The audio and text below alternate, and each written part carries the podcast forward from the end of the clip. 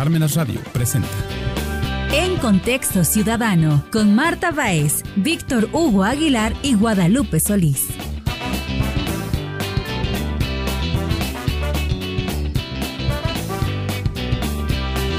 Hola, ¿qué tal? Bienvenidos nuevamente a un programa de En Contexto Ciudadano. Este es el segundo programa que le dedicamos al tema de la crisis de la educación ambiental y vamos a tener nuevamente a Guillermo de Cristi platicándonos sobre el contexto y la problemática ambiental que ha provocado eh, la construcción del tren Maya. Entonces, pues se antoja un programa muy interesante, ¿no? sobre todo por todos los conocimientos que tiene Guillermo. ¿Cómo están? buenas tardes. Buenas tardes, Martita. Buenas tardes, Inés. Buenas tardes, ¿cómo están?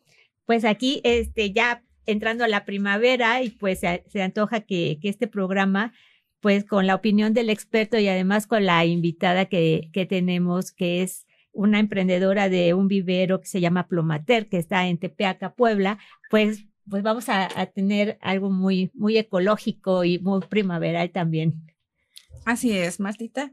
Claro, las flores siempre dan alegría. Así es, sí. Pero bueno, regresando al tema ambiental del, del tren Maya, Víctor Hugo, ¿qué, ¿qué opinión tienes respecto de cómo va ese megaproyecto?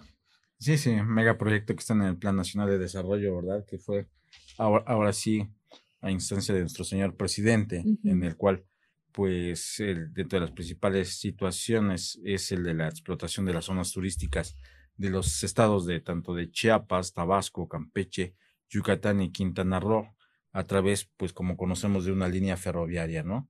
Eh, aproximadamente manifiestan que son 1.440 kilómetros, no se ponen de acuerdo ahí, hemos checado distintas eh, documentales. con un tamaño, ¿no? Ahora es otro dato. Sí, sí, ahora tenemos otros datos, ¿no? Vamos a ver con cuáles terminamos, porque eh, en, este inicio de este proyecto, pues mencionaron que iba a arrancar en el mes de diciembre de 2023, estamos algunos meses. El presidente también ya ha mencionado que van a hacer unas pruebas piloto en julio de, de este mismo año. Entonces, bueno, pues vamos a ver los avances y que realmente se vaya dando a cabo es esta parte interesante de explotación de la zona turística, pero como todo, ¿no? Aquí en, esta situación, pues hay un daño ecológico en un momento que también eh, a veces vemos que pues las autoridades imponen alguna obra o mega obra en este caso, pero no ven toda la afectación que se puede tener a futuro en la parte ecológica. El daño en la deforestación, por ejemplo, que se puede tener derivado de esa deforestación obviamente los mantos acuíferos se van secando porque ya no hay una captación de esos árboles a, través de la lluvia y que permea hacia el subsuelo. Entonces hay una afectación muy, muy fuerte que vamos a ver pues a futuro cómo, cómo nos pega, ¿no? Sí, es afectación este, tanto este, de la tierra, de la fauna, ¿no? yo creo que no nada más nos debemos de quedar con el, con el tema de, de la, del tema territorial, sino hay muchos otros aspectos que ya el experto nos pondrá al tanto de estas situaciones. Pues no se vayan y eh, quédense con nosotros en Contexto Ciudadano.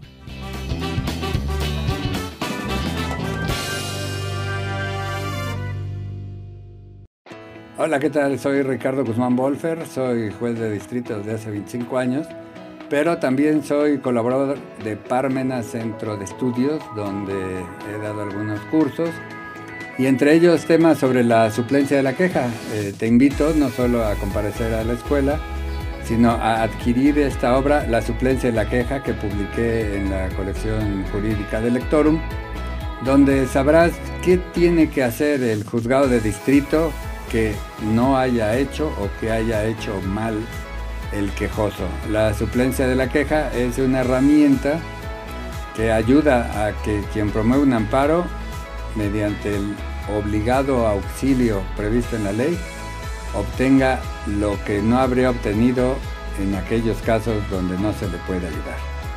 Consigue este libro en Parmenas Centro de Estudios y comparece a sus cursos.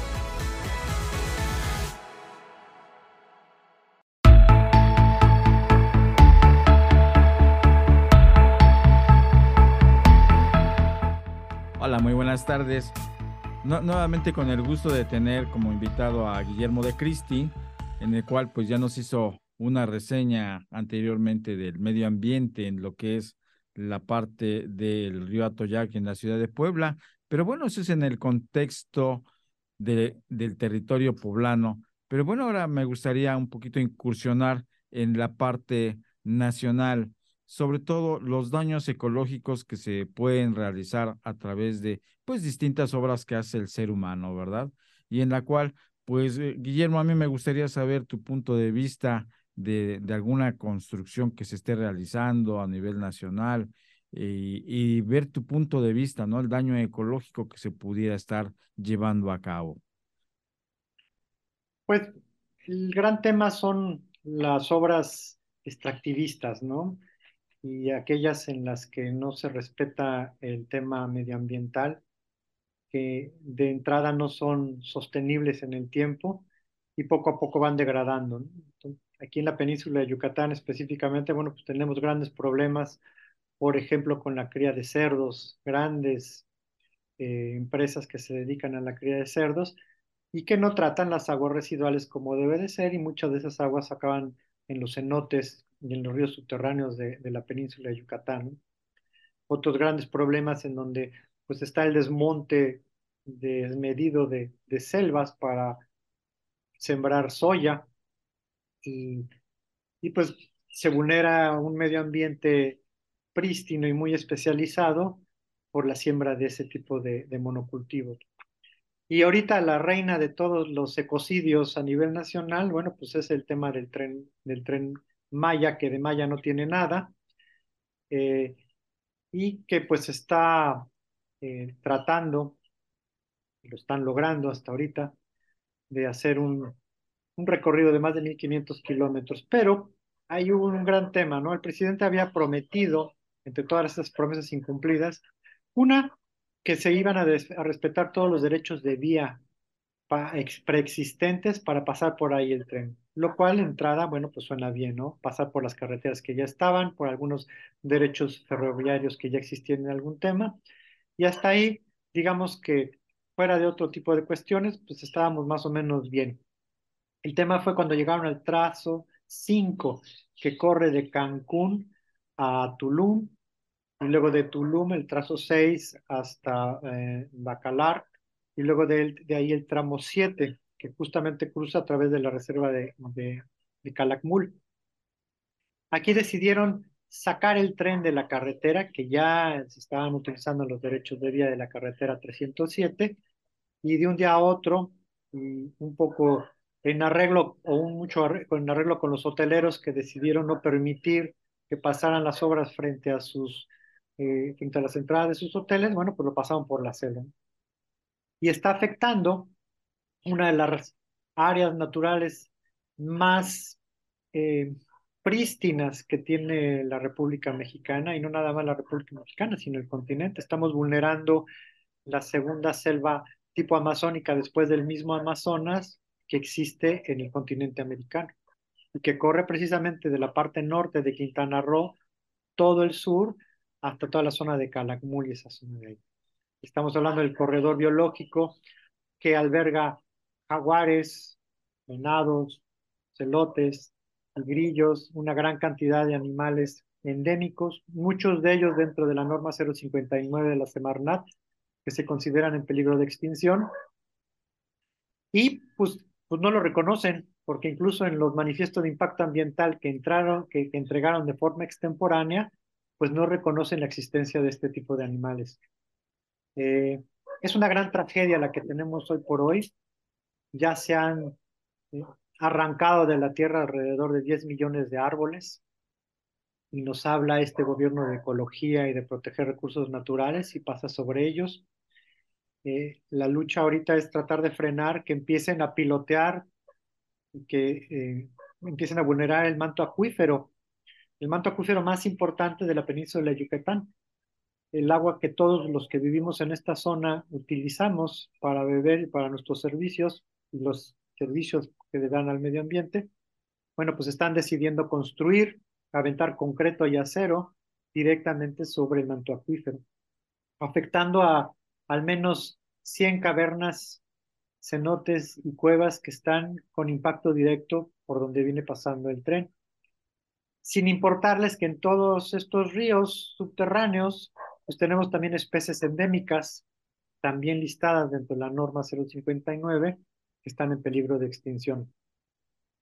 Hay un gran tema de ilegalidad desde el inicio de las obras, porque no se presentó un manifiesto de impacto ambiental, no se presentaron eh, los permisos de cambio de uso de suelo forestal, y ante los amparos que hemos tenido en varias ocasiones, bueno, la autoridad, la verdad es que les ha valido gorro y han pasado sobre los mismos amparos, no han detenido las maquinarias, ¿no? El presidente decidió eh, nombrar el tema del tren Maya como de seguridad nacional, como una argucia legal para pasar encima de los derechos humanos y de los derechos medioambientales, pero pues eso no quita que sea ilegal. Es ilegal porque de entrada el tema de agua verdaderamente el tema que debería de considerarse, que él debería de considerar como de seguridad nacional. El gran problema a mediano y largo plazo, pues es la acumulación de todos estos desastres que están ocurriendo, ¿no? la pérdida de cobertura vegetal. Obvio, después de, destruir toda este, esta franja de selva, la intención del gobierno, que así lo ha marcado varias veces, es masificar el turismo y masificar el desarrollo de eh, inmobiliario tienen ellos pensado tener 19 nuevas ciudades o polos de desarrollo con 50 mil habitantes cada uno. El gran tema es que pues, eh, los recursos son finitos, no nos alcanza para todo mundo. Entonces existen estudios del mismo, del mismo Consejo de Cuenca de la Península de Yucatán que nos dice que para el 2030-2035 estarán llegando a la península de Yucatán en gran medida por el tema del tren Maya, dos millones más de personas que se estarán, eh, que estarán llegando a la zona de Mérida, a la zona de Cancún, Playa del Carmen, Tulum. Y esas dos millones de personas van a estar eh, pues, pidiendo eh, servicios sanitarios, agua, lugar donde vivir. Y el problema es que el agua que ellos van a requerir es ya el mismo volumen de agua que nosotros, los que actualmente vivimos en la península de Yucatán, estamos extrayendo del manto acuífero. El gran tema aquí es que vamos a estar empezando a estar, en algunos puntos ya estamos, eh, en estrés hídrico. ¿Qué quiere decir eso? Se va a estar extrayendo más agua de la que el acuífero tiene capacidad de recarga. Y para poner un ejemplo simple, el, el, el agua que nosotros utilizamos, bueno, pues es el agua que viene como nubes del mar Caribe, se condensa en la selva eh, de la península permea el, suelo hasta llegar a los acuíferos y de ahí nosotros pues, extraemos esa agua. Si nosotros actualmente extrae, llueve alrededor de 10 litros, pues nosotros estamos extrayendo 5, ¿no? Cuando lleguen 2 millones más de personas, pues estaremos empezando a extraer a lo mejor 8 los mismos 10. Ya no vamos a tener capacidad de extraer más agua dulce. Y el problema es que abajo de esta agua dulce hay agua salada, porque hay corrientes de agua que corren del Mar Caribe hasta el Golfo de México, y en el momento en el que nosotros extraigamos toda esa agua dulce, pues el agua de sal, el agua marina, va a empezar a subir a los niveles más altos, hacia la superficie, y estaremos extrayendo agua salada. Muchos creyentes en el proyecto del tren Maya nos dicen, bueno, pues están las desaladoras, están los equipos de purificación y demás, y posiblemente se tengan, que eso obviamente conlleva un gran costo, ¿no? Que habrá que pagar. El tema es que todas las especies y animales que viven en la selva, pues no tienen para potabilizar el agua y no tienen para desalar el agua. Y todos esos árboles que viven ahí, pues utilizan agua dulce, no utilizan agua salada. Entonces va a empezar a presentar un gran problema de desertificación en todo lo que es selva en la zona de la península de Yucatán. Esto estoy hablando probablemente 10, 15 años, que están a la vuelta de la esquina, si lo, si lo vemos así, ¿no? Entonces, por otro lado, tenemos un gran, gran, gran problema de contaminación de nuestros acuíferos, porque si bien eh, eh, nosotros no tenemos ríos de superficie, toda nuestra agua es subterránea. A lo largo de los últimos 40 años de la creación de Cancún, Playa del Carmen, ha habido muchos eh, desarrollos urbanos, pues que han venido simplemente a, ponerse ahí sin, sin, la infraestructura necesaria para el saneamiento. Entonces son desarrollos irregulares que muchos políticos en su momento llegaron a prometerles todo y pues, prometieron que les iban a, poner pavimentos, calles y demás, pero muchos olvidaron el tema de los drenajes. actualmente hay una gran cantidad de casas y de desarrollos urbanos que no tienen drenaje y que siguen virtiendo sus aguas residuales directamente al manto acuífero. Eh, pues había todavía por ahí un reporte de la Comisión Nacional del Agua, que por cierto borraron hace unos meses cuando empezamos a denunciarlo, en el que los pozos de monitoreo que se eh, daban, el 50% estaban ya contaminados eh, en la zona de la península de Yucatán. Entonces nosotros pensamos que en lugar de venir a potenciar todos esos problemas con un desarrollo como el tema del tren, pues deberíamos empezar a resolver los temas de, de tratamiento de agua, ¿no? De hacer un verdadero censo a nivel peninsular de todas estas descargas clandestinas, hacer eh, todos los trabajos necesarios para meter plantas de tratamiento, meter los drenajes y empezar poco a poco a, a sanear, ¿no? es un hecho que cada vez estamos impactando más, ¿no? Si nosotros nos acercamos a Playa del Carmen temprano en la mañana, salimos a remar ahí en la costa, hay lugares en donde huele a drenaje el mar. ¿Y por qué huele a drenaje? Pues porque estamos virtiendo miles de metros cúbicos de agua sucia sin tratar. Plantas que no hacen bien su trabajo, muchas, y otras que ni siquiera llegan a tener las plantas, ¿no? Simplemente descargan. Entonces nosotros estamos pidiendo varias cosas. Por un lado, saquen el tren de la selva. El tren no tiene por qué estar en la selva, porque aparte es la última selva que tiene el país como tal. Entonces la estamos vulnerando, ¿no? El solo hecho de que haya un trazo por la selva implica que va a haber, empezar a haber desarrollos urbanos en torno a las vías del tren. Por el otro lado, que empecemos a tratar los problemas reales para sanear. Y no podemos masificar el turismo y los desarrollos inmobiliarios porque estamos en un proceso de acapulquización, tanto de Cancún, Playa del Carmen y Tulum. Acapulco se ha vuelto una cloaca de todos tipos, ¿no? Tanto de aguas no tratadas como de todos los grandes problemas eh, que hay ahí de criminalidad y demás cosas, ¿no? Toda esa joya de la corona que fue Acapulco de los 40, 50, donde todo Hollywood se la vivía ahí, bueno, pues ahora ya no es eso, ¿no? Entonces estamos pasando nosotros por estos mismos problemas, ¿no? Masificar turismo le va a dar en la torre a esta zona. Así es, Memo. Pues es muy interesante todo lo que nos has comentado en, en esta tarde para hacer una reflexión precisamente de todos los acontecimientos que se dan en nuestro entorno y que en un momento determinado pues vamos a tener una afectación pues por mi parte te doy las gracias por toda esta cúmulo de información que nos has hecho favor de proporcionarnos y bueno, queda la puerta abierta para una próxima cápsula más adelante y vemos qué pasará con este tren Maya, ¿verdad? Y las situaciones que están imperando. Muchas gracias por el tiempo, se los agradezco mucho. Al contrario, muy amable Memo y estamos en comunicación y muy buena tarde.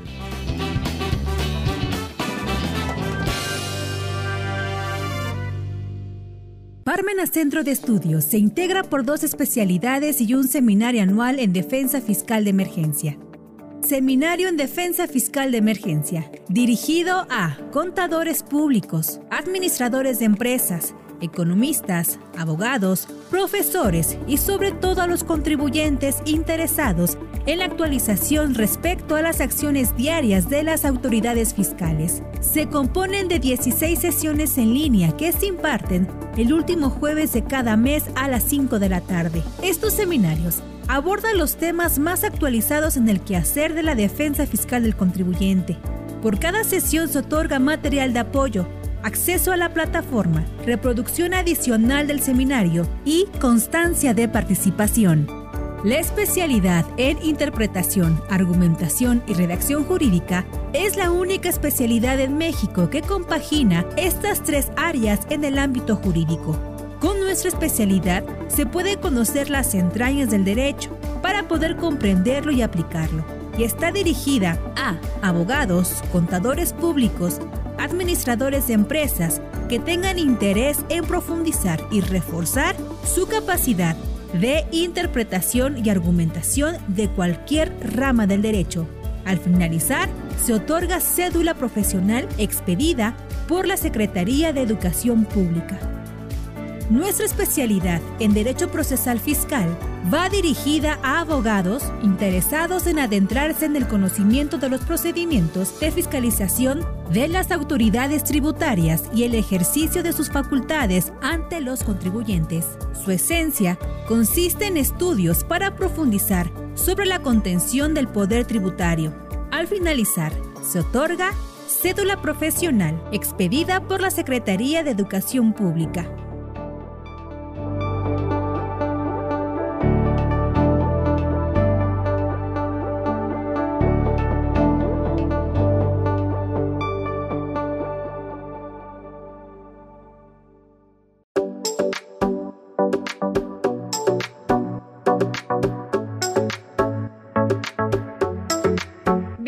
Regresando en contexto ciudadano en la sección El Poblano aplicado, hoy tenemos a Jessie Ramírez, una joven emprendedora que apoya al negocio familiar.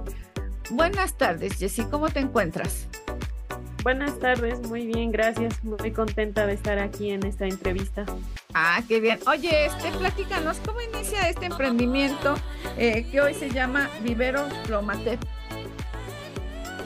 Sí, Mire, el, los inicios de, este emprendimiento son de cuando mi papá era muy joven, hace aproximadamente 13 años. Él inicia en el comercio, él inicia vendiendo en carretillas plantas ornamentales, en las casas de aquí de Tepeaca, en lugares como Huizcolocla, en lugares como Atlixco, en donde pues el comercio de las plantas es muy conocido.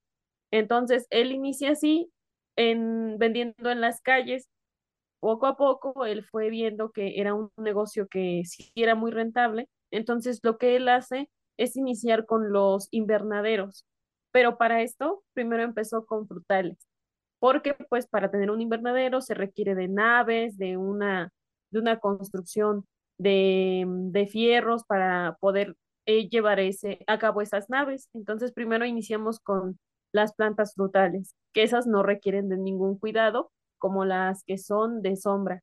Para esto ya después de que se empieza a vender lo que son los las plantas de sol, eh, pues así empieza a evolucionar, a evolucionar hasta que se crea el primer invernadero aquí en Tepeaca, que lleva por nombre San Fernando. Se inaugura y se abre en donde estamos viviendo. Es un espacio muy pequeño, entonces nos damos cuenta que necesitamos eh, tener un espacio más grande en donde podamos mostrar nuestros productos, en donde puedan eh, acudir los clientes y sentirse a gusto, porque realmente el negocio de los invernaderos es algo eh, en donde la persona va, entra a un invernadero y tiene que sentir la naturaleza, tiene que identificarse con la naturaleza, es más estético. Entonces, pues estando en un lugar muy pequeño, nosotros no podíamos dar como ese, ese buen servicio a nuestros clientes. Y así es como nace Vivero Plorna. Eh, igual aquí en Tepeaca, en un lugar más grande, mejor, eh, con una mejor vista. Eh, los clientes se sienten muy a gusto cuando están ahí. podemos dar mejores precios. Y, y, el nombre, incluso el nombre, significa mm, plantas ornamentales de Tepeaca. Eso es lo que significa su nombre. Y así es, pues, eh, en, en, un resumen, como, como nace Vivero Flor ¿En Tepeaca existen otros viveros o solamente es el de ustedes? Solamente eh, hay dos viveros y son los nuestros. Ajá, porque finalmente tenemos la idea acá en todo lo que es el estado de Puebla que realmente Atlisco es la ciudad de las flores y pudiéramos pensar que solamente en Atlisco hubiera viveros, pero hoy este, conocemos contigo que también en Tepeaca nació esa idea como emprendimiento, el negocio, en este caso, de, de, las plantas. Como dijiste bien, primero comenzaron con la parte frutal para hacerse de cierto capital y de ahí ya partir a la construcción de, de la nave donde hoy ustedes tienen ese vivero. ¿Qué sigue? ¿Qué sigue después de esto? O sea, en este, en este, crecimiento, eh, sé que estás estudiando una carrera muy interesante que es Administración y Dirección de Pequeñas y Medianas Empresas. Estás a punto ya de, de egresar. Entonces, eh, ¿cómo te ha apoyado el hecho de que tú te estés este, formando en una licenciatura y no hubieras dicho, ah, pues solamente en el negocio aquí le sigo y ya en estudio? O sea, ¿cuál es tu, en este caso, tu pensamiento hacia el futuro? Sí, pues, mire, eh, lo que se ha logrado gracias a que, bueno, les voy a comentar, cuando yo tenía que elegir una carrera, estaba entre contabilidad y administración. Esas eran las dos opciones que yo tenía, porque sí, me, me gusta la contabilidad. Me quedé en lo más básico en la secundaria y en la prepa, pero me llamaba mucho la atención. Y la administración, pues es que yo he crecido con el negocio. Eh, yo he ido viendo cómo es la evolución, he visto cómo se tiene que tratar con proveedores, cómo se tiene que organizar al personal. Entonces, a mí la administración me gusta mucho. Cuando yo elijo la materia, veo que hay un espacio que dice Administración y Dirección de Pequeñas y Medianas Empresas. A mí me llamó la atención en ese preciso momento en donde tenía que elegir ya para enviar la solicitud me puse a investigar de qué se trataba la carrera y me gustó. Entonces, esa fue la que elegí y fue minutos antes de enviar mi solicitud. Para esto, yo entro a la carrera eh, y hay un cambio muy grande porque entonces yo empiezo a crecer junto con el vivero.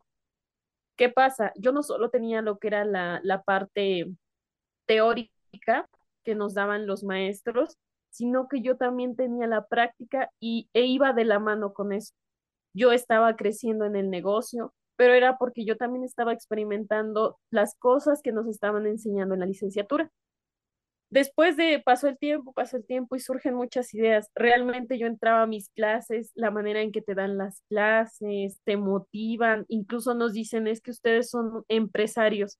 Entonces, esa motivación era todos los días, todos los días que iba a la escuela, era esa motivación tan bonita y llegar al invernadero y decir, yo quiero eh, innovar, quiero poner en cada plantita un como, es como una base en donde va el precio, de qué clima son para los clientes que entran a, a los invernaderos.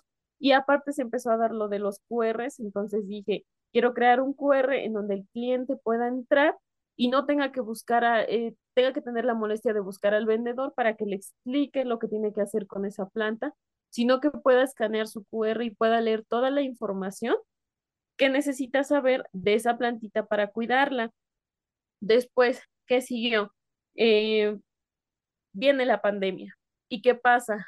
Pues que son clases en línea. La verdad es que fue un cambio impresionante porque después de tener tanta motivación de estar en un salón de clases, de conocer diferentes formas de pensar de los compañeros, de escuchar los consejos de los maestros y la motivación con la que te, te hablan, te la transmiten porque lo estás viendo, pues se acaba. Ahora estamos eh, tras una pantalla de, de una computadora o de un teléfono. Entonces, ¿qué pasa? Viene el cambio, aprendes a adaptarte a lo que es nuevo. Y aquí en Tepeaca no cierran los negocios. Entonces, ¿qué hacemos? Pues empezamos a buscar a nuestros clientes de jardinerías, empezamos a buscar a nuestros clientes que sabemos que les gustaban las plantitas y empezamos a platicar con ellos y a venderles a ellos. Incluso nosotros les vendemos a revendedores que, que se encuentran en los municipios cercanos a Tepeaca.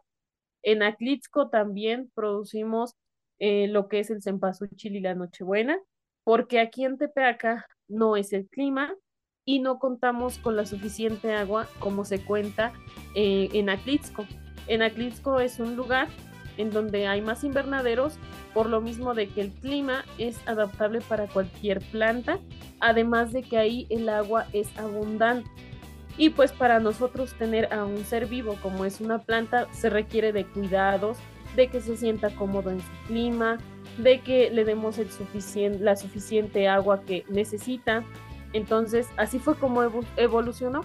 La carrera me enseñó que tengo que aprender a adaptarme, me enseñó que el recurso más importante son eh, pues los colaboradores, nuestros, nuestros trabajadores, debemos estarlos motivando, debemos estar, debemos hacer que ellos se enamoren de la empresa y que tengan el respeto hacia la naturaleza. Muchas gracias, este ha sido muy interesante todo esto que tú nos has comentado. Eres la muestra fiel de un emprendimiento llevado a cabo y además con la capacitación has hecho que ese negocio siga creciendo. Te deseamos y te auguramos el mejor de los éxitos en la siguiente etapa.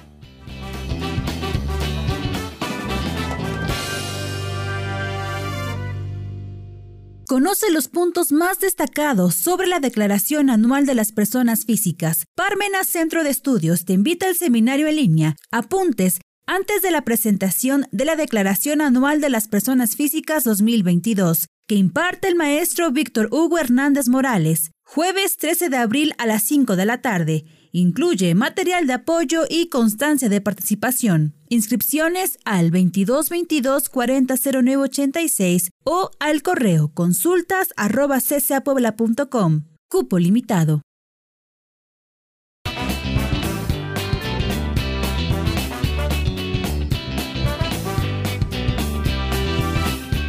Bueno, pues seguimos en, en contexto ciudadano y pues realmente recapitular lo que no, nos hizo nuestro invitado, ¿verdad? Las aseveraciones de Guillermo de Cristi, en la cual, pues, el daño ecológico que, está causando el tren Maya, en un momento tanto en la parte ecológica, y sobre todo en la parte de obtener, eh, pues, los mantos acuíferos que se van a ir en un momento disminuyendo, y eso, pues, va a agravar la, la situación en nuestra parte selvática de esos cinco estados. Sí, y, y, como decía en la, en la entrevista, no nada más, bueno, eh, e, es ecológico, sí, pero eh, imagínese el tema de, de, cada especialista en temas de, de, la flora, los especialistas en la fauna. la fauna también. ¿no? Los especialistas eh, geográficos en el tema de la tierra. Es una zona de cenotes, han desviado la, la ruta del tren por este hallazgos arqueológicos, ¿no? Entonces,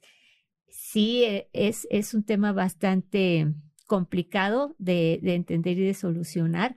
Y pues nosotros no lo, tal vez no lo dimensionamos porque vivimos pues lejos. en el centro del país. Un poquito lejos. Pero ¿qué tal la gente que, que de repente Guillermo menciona que vive ahí? Ellos son los que están manifestándose y están buscando cómo cuidar, ¿no? Sí, los principales afectados. Así es. En, esa parte. Así es. Pero bueno, nosotros estamos este, encantados de poder eh, poner un, un granito de, de, arena en este tema y, y por eso la crisis de la educación ambiental, que no porque no estemos en ese, en ese lugar, no, no tengamos en cuenta pues el daño que le hacemos a nuestros ecosistemas, ¿no? ¿No, Lupita? ¿cómo Así es, o sea, realmente estamos lejos de lo que es la península de Yucatán, sin embargo, pues creo que está una cultura ancestral donde finalmente también es parte de lo que puede perderse, ¿no? Esos, esas costumbres, ¿no? Eh, al traer desarrollo eh, económico, pues bueno, vienen nuevos centros de población con otras ideas, otros, otras costumbres, y entonces donde empezamos a perder esas raíces, ¿no? Ese es otro de, de los daños que pueden suscitarse. Pero bueno, esperemos que este megaproyecto de este Plan Nacional de Desarrollo, donde lo que pues trata en ese eje 3 es incentivar el empleo, ¿no? Y que con el empleo pues haya beneficio para toda esa población. Eh, la pregunta está, ¿cómo cambiar realmente mentalidades, ¿no? De tantos años, imponerle una nueva cultura. Entonces también el peligro está que mucha gente va a emigrar a esas zonas y entonces sucede como en todos lados, se empieza a perder la esencia de lo que son las raíces. Pero bueno, Esperemos que los resultados sean óptimos, que realmente sea en beneficio no solamente de esa parte, sino pues de todo el país, donde sabemos que realmente se le apuesta mucho al turismo. Así es. Pues muchas gracias por, eh, por su presencia y nos vemos en el próximo programa. Claro, también agradecerle a la emprendedora, ¿no? En este mes en este mes de la primavera que nos hablen de las flores, eso es interesante, ¿no? Y además que es un negocio familiar que pues ha tenido este su problemática, pero finalmente ahí está parado y seguir adelante como tantos y tantos negocios de emprendedores en nuestro estado. Y, y déjeme decirle que yo este, le, compré una, unos tulipanes y la calidad de, de, las semillas que utilizan, este, bueno, me decía que, lo, que los traen de Holanda. Entonces, este, la verdad sí, eh, crecieron más y duraron más tiempo y todavía me, me, me dio como una capacitación, digamos, para el cuidado de las plantas. Entonces, yo les aseguro que eh, la compra para embellecer nuestras casas o nuestros negocios o nuestros lugares de convivencia con, con estos eh, emprendedores es de calidad y además garantizado. Muchas gracias a la emprendedora por darnos. Librero Sí, así es. Muchas gracias. Bien, pues buenas tardes. Gracias por seguirnos acompañando en Contexto Ciudadano a través de Palmenas Radio, la voz de la cultura del sur. Buenas noches. Buenas noches. Palmenas Radio presentó. En Contexto Ciudadano